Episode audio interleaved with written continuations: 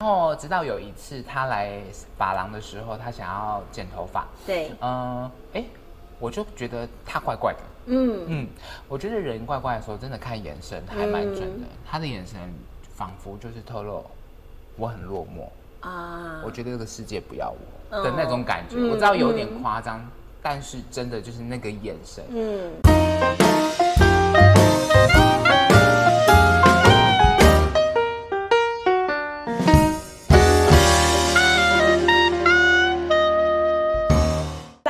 趁早，人生会更好。大家好，我是你的好朋友念慈。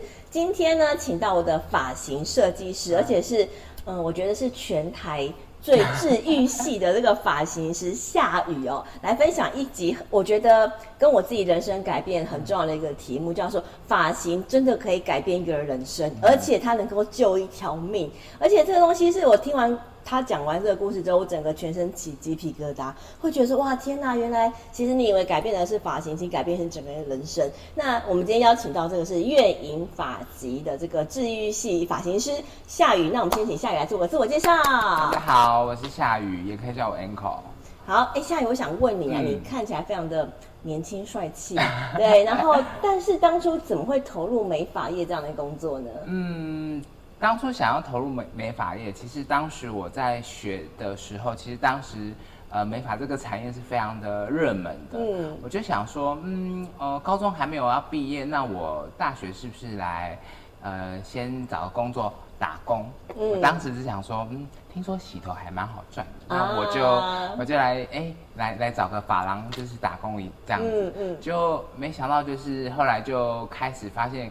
他跟我想象中的不一样，嗯，对，所以就慢慢从中学习，然后投入，然后直到现在，我才会觉得，嗯，我觉得这个产产业它是一直不断的在呃进步的，然后也一直不断就是你必须要一直时刻的保持自己是一个最佳的状态，对，就是对我来说，我很喜欢挑战性这样。哎，所以你不是，我以为你是国中就开始什么建教合作啊，念美容美发，对，不是啊？不是，哦，对。那你怎么？你是得从零开始学习吗？没错，我是从不会到会这样子。哦，所以你说你是高中还没有毕业的时候就踏进美发这个领域，从洗头小弟做起。没错。可是你怎么会知道它就是你要的志向了呢？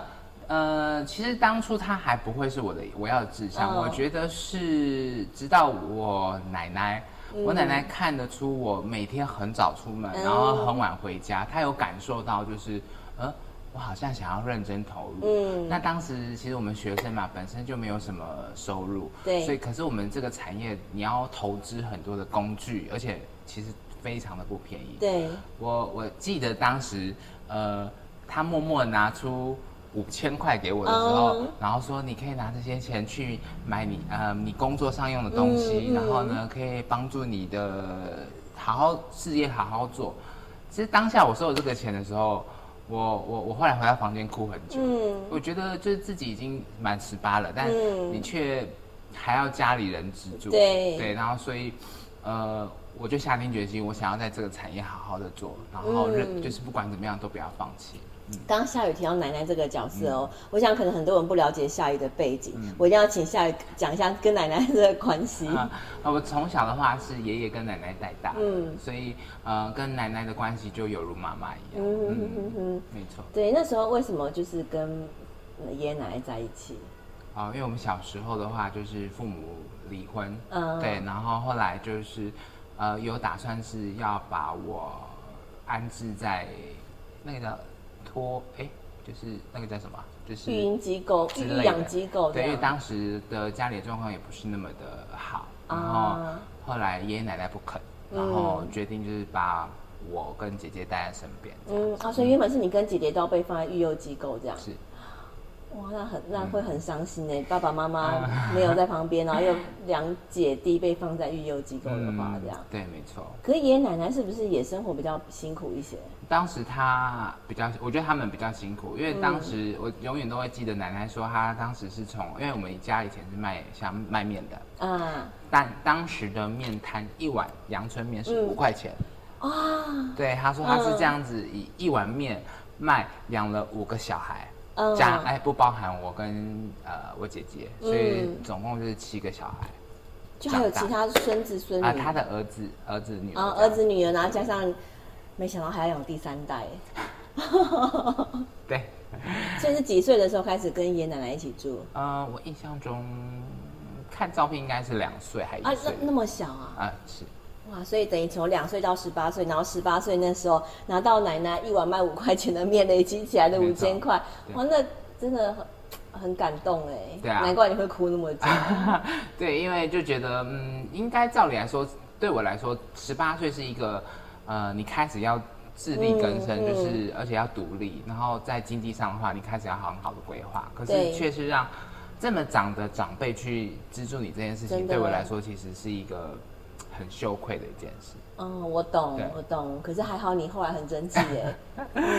啊，这，这算是一个一直会惦记在心里的动力啦。对，哎，我知道夏雨其实呃，美容美发业很在意外形。是，你现在看起来非常帅气，而且就是人气。治愈性发型师，可是我知道你也曾经经历过一段，就是关于体态的一个纠结的状态，对不对？是，嗯、呃，我以前其实大概在国小五六年级的时候到高中的时候是非常胖的，嗯、就是那胖到他是是很常是被霸凌的对象，嗯、对。那时候多胖？为什么被霸凌？应该是有一百多了。国小的时候，哎，国中的时候，国中是一百多公斤，快国中的时候，对，嗯。所以同学，你知道，其实我们以前那个时候，他只要你觉得你跟别人不一样，或者是说你长相特别的特殊，是，或者是说你的外形特别的怎么样，那往往中都是在学校会被霸凌的对象。对，没错。那被霸凌的，我当时是有被丢书包啊，嗯、被丢课本啊。嗯偷吃便当啊！偷吃便当是什么鬼东西啊？就是你我们的便很幼稚哎。对，或者是呃裤子被脱啊，啊被关在厕所啊，哦、这些嗯都算是经历过这样。嗯，好惨。那你那时候上高中的时候，你变瘦了吗？有，那时候就是因为在某一个暑假的时候，我突然觉得我受不了了，就是我想要，就是我当时只想减肥嘛，嗯，我就。利用暑假的时候，减了二十几公斤。你怎么做到的？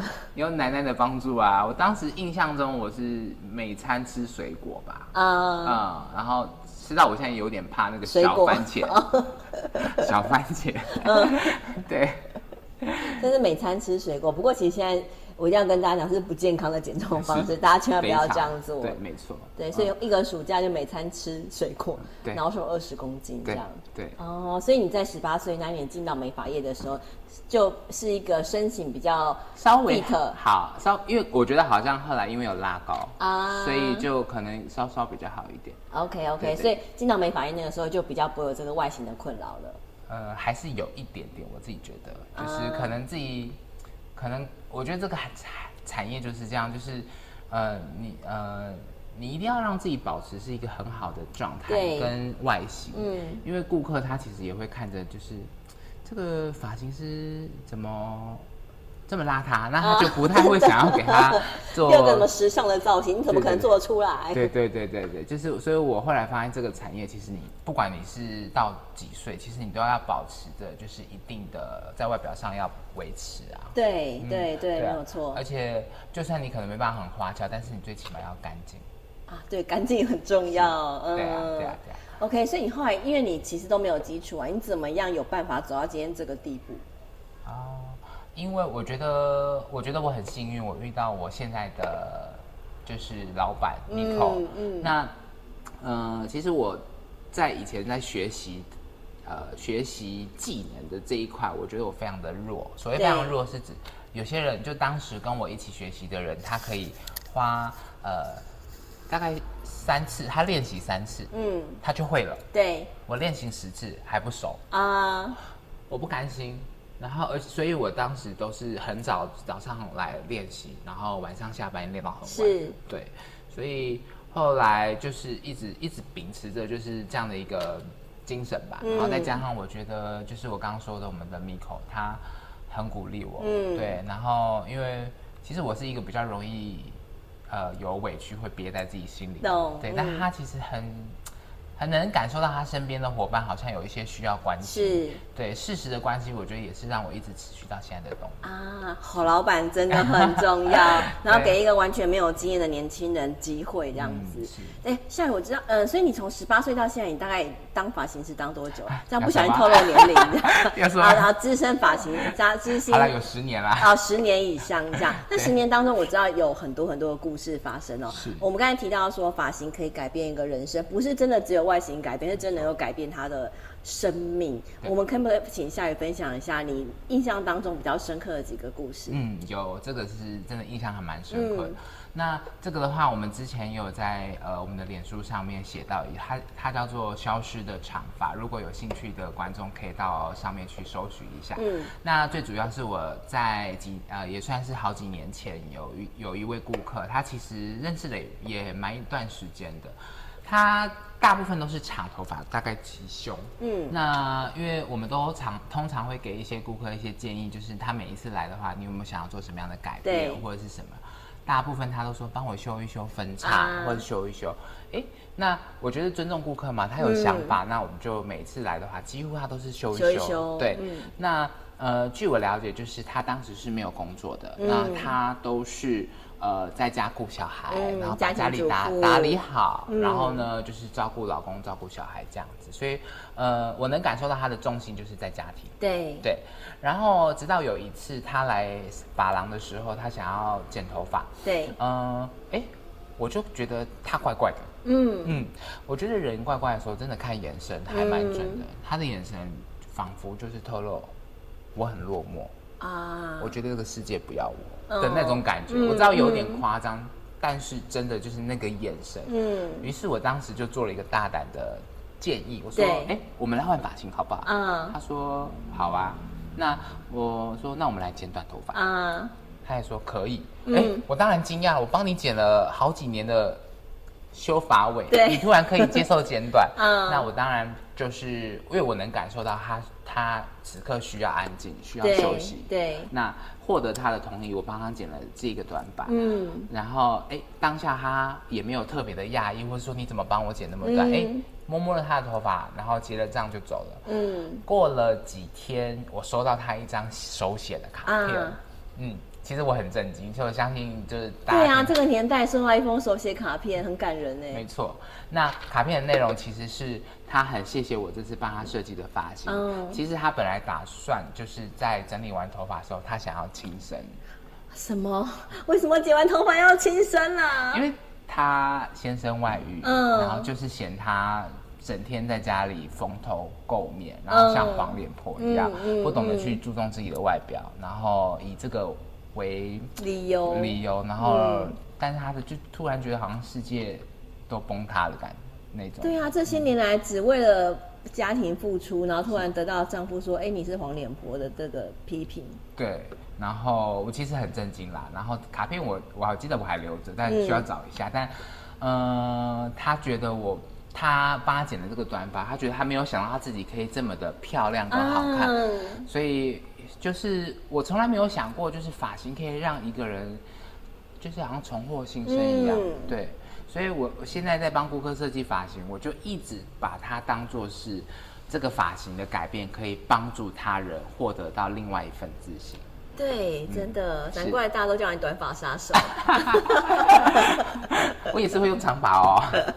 有啊，其实 我的呃，现在发型有点改，有点改变了。不过一开始我的短发造型也是由夏雨设计的。那我有跟我也这边分享一下我自己的故事，就是从以前到现在啊，我都觉得短发对我来说是很不适合的。那为什么我会剪短头发？通常都是我们我失恋啊，工作不顺利啊，或是反正就是人生遭遇到什么得癌症啊，我就觉得我超衰的。所以短发对我它就是一个过运过运的过程啦，然后所以短发漂不漂亮好不好看，我根本不在乎，而且我去剪的短头发一定都是选。百元理发店，因为我就已经没有希望了，我干嘛花大钱去剪头发这样？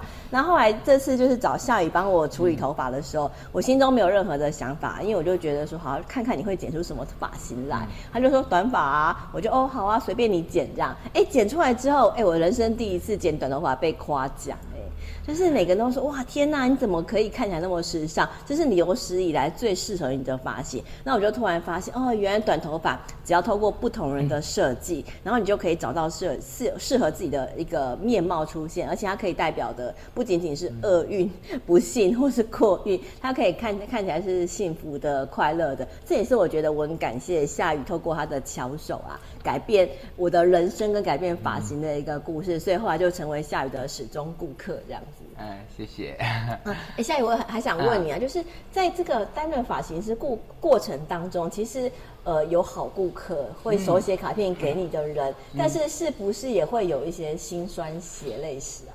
嗯，确实有。嗯、对，因为我记得我当时当设计师的时候，嗯、呃，我觉得我的脸很吃亏，脸很吃亏。就是、对，因为嗯、呃，当时的话，呃。我们通常都会服务新顾客嘛，对，对。可是如果当你站出来说：“哎，你好，我是今天帮你服务的设计师。嗯”哎，大部分的顾客就一脸，为什么？你，你怎么太小？就是太年轻。嗯，对。然后或者是说：“哦，我不要男生服务。”嗯，对，就是有这样的一个，这算是辛酸史啦，我觉得。啊，早年可能男性的发型师没有那么多的时候，对是吗？对对对，没有错。啊，那后来你怎么克服？克服哦，你就被打枪啊？那怎么办？嗯，其实后来我觉得，我当时其实是有刻意的让自己的外表是比较成熟，穿着比较、uh, 比较老派一点，uh, 对。但后来我发现，就是其实你有没有实力，你有没有底子，其实顾客能感受得到，你不需要刻意的去装出来。懂是、嗯、对，所以后来我就觉得，嗯，对，所以我现在就是把自己打扮年轻，然后告诉顾客，其实我才刚做没多久。顾客也 OK，对 对。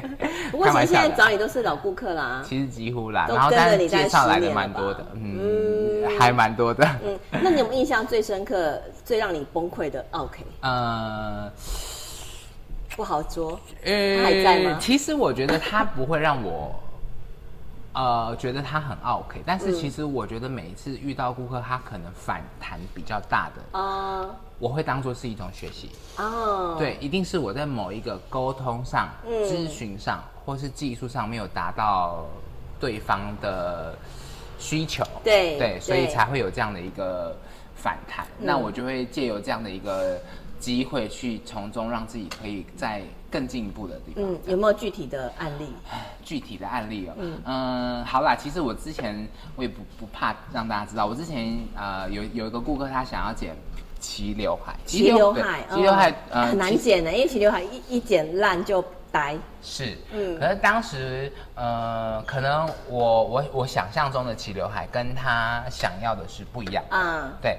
所以当时我帮他剪完的时候，他有一点生气，嗯，然后他甚至说：“你剪刀给我，我自己剪。”真的，好惨哦。对，我的确确实把剪刀给他，我还在旁边看、嗯、这样子。然后后来结束，他还是有付账哦。其实我们正常来说，我不太会收费，嗯、因为我让你有一个不好的体验跟感受，而且没有完成你想要的发型啊。对，但他还是有结账。然后他说，其实他不是故意要刁难我，嗯、然后只是他希望可以再好一点。懂。对，但。呃，确实啊，当天有一点不太好受。嗯，但我觉得那个也算是一个秉持，让自己就是在确认发型一个很好的、嗯、很好的一个经验啦。对对对，哎、欸，我知道，其实很多人都觉得发型师啊，就是反正你学完技艺之后，你就把自己打扮得很漂亮，嗯、然后上班很轻松，每天只要陪客人聊天，然后剪个头干嘛那么贵？就很多人客人会有这样的想法。嗯、但是我知道，其实发型师不单单要会剪头发、设计发型，还要做很多很多的进修，对不对？嗯，没错。那你们都做哪些 know how 来补充你们这个知识的技能？嗯，过去的话，我们会为了就是呃提升我们的技能，然后去上一些可能我觉得是当时是呃很红的一些课程。嗯，对。但到后面我发现说，其实我自己也有一些比较不够的基础，嗯，所以于是我就是会愿意花。比较多时间跟费用去去补充我这些基础。对。那我我刚刚前面有说，我其实是一个学习能力非常慢的人，所以呢，我通常上完一个课程，我一定会花很多的时间去整理跟去练习。啊、嗯。对。那直到有一次我突然开窍了。嗯。然后我发现这些的技五花八门的技术课不是那么想我那么想要的，反而是在基础跟理论。是我觉得它才是一个最根本的东西。懂。对，嗯、所以我现在包含我现在在进修的课程，都是跟基础跟理论有关。嗯，因为我觉得所有的发型的一些变化，都是从这些东西衍生出来的。啊、呃，除了这些经济发型的这个蹲马步的基础之外，嗯、我听说你还上了很多其他的课，对不对？有对，其实我自己在个人表达上面，呃，在过去我觉得我不是那么善于表达，嗯，所以其实我会很想找就是类似可能像沟通表达、嗯、或理解对方想要传达的一些讯息的意思是什么的课程，对，对，那我觉得这个真的很帮助在服务业啊，或者是销售业，嗯、对，我今天没有要业配，但是我觉得。一个好的，嗯，好的服服服务者吗？还是销售者？嗯、就是，呃，我觉得一个好的服务业，其实你在表达上给人家的那个文字上的语调啊，或者是呃温暖啊，其实能给、嗯、给，呃，该怎么讲？能够比较传达你的心心声，这样、哦、对，比较能传达就是你的心声这样子，嗯嗯嗯。所以我知道你们还上了什么生命灵数啊，嗯、然后几号人格啊，嗯、还有什么 DISC 的这个什么性格分析这样。对对对，对。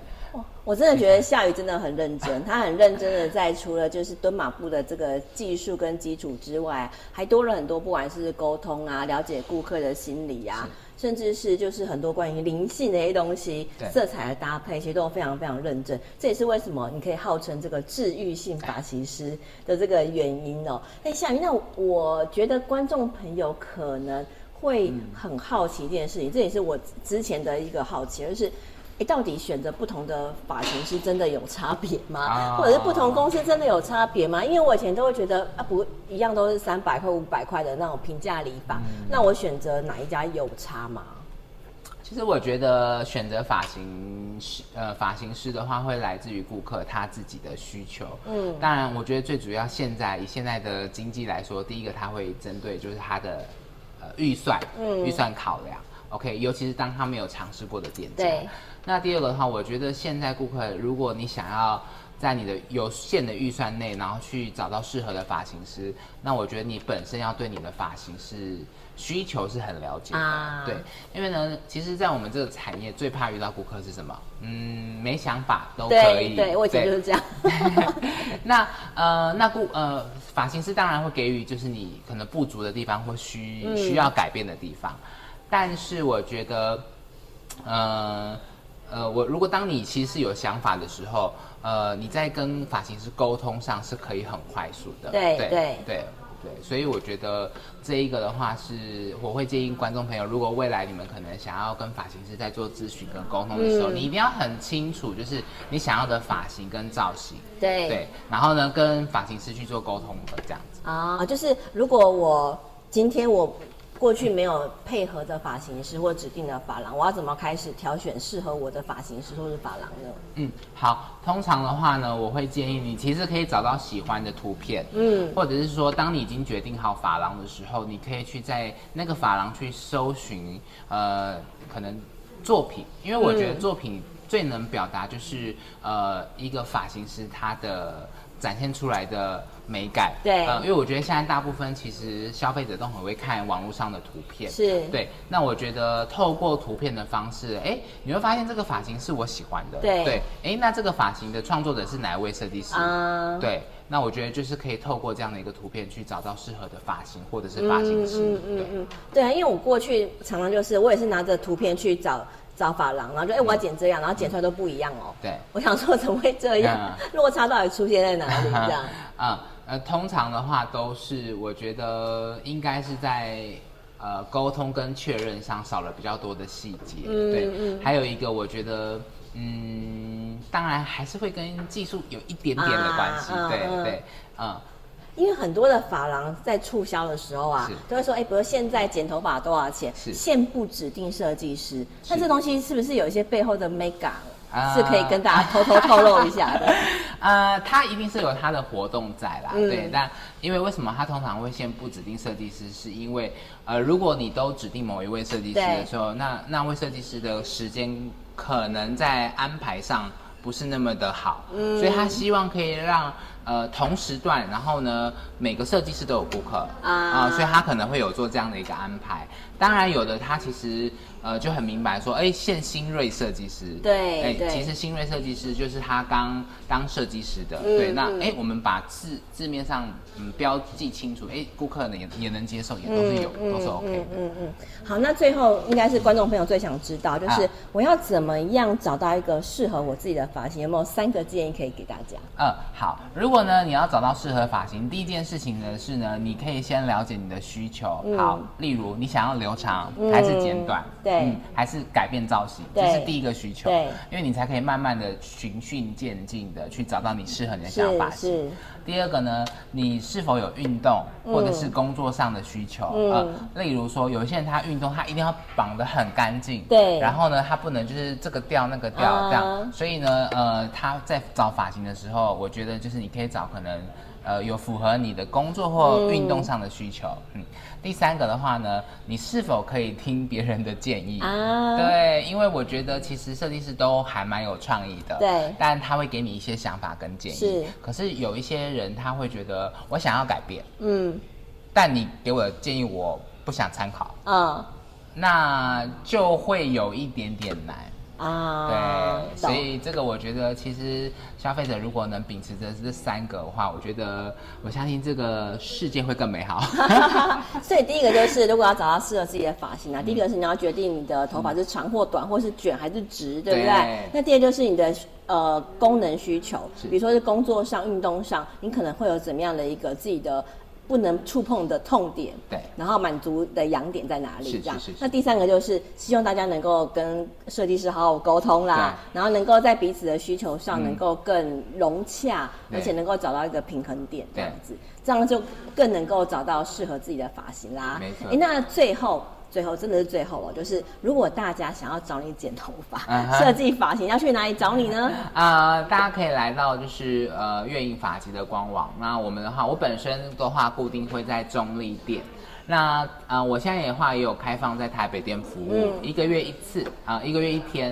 然后就是未来的话会开放比较多天，那就是大家的话如果有需要的话，可以加入我们的官方的脸书或者是 Line it 啊，嗯、就是月影法集，大家说起月影法集就找得到，这样子。嗯，OK，今天谢谢夏雨啊，接受我们的访问，嗯、分享这个美发人生背后的一些辛酸啊，嗯、也偷偷透露了自己人生的一些小故事。当然，最后就提供大家怎么样挑选一个适合自己的、嗯、适合自己短发或长发、卷发或直发的一些 三个配博，希望大家都能够好好。运用，找到适合自己的发型，然后让自己的人生更美好。那谢谢大家今天对这个失败学学失败的收听啊！如果大家喜欢今天的节目啊，也欢迎你把今天的节目内容分享给你身旁的好朋友，也在我们的 Apple Podcast 下面留下你的五星评论。那当然就是如果有造型需求的，就一定要找夏雨啦。啊，对，好，谢谢夏雨，我们可以一起跟观众朋友说再见，谢谢，拜拜，拜拜。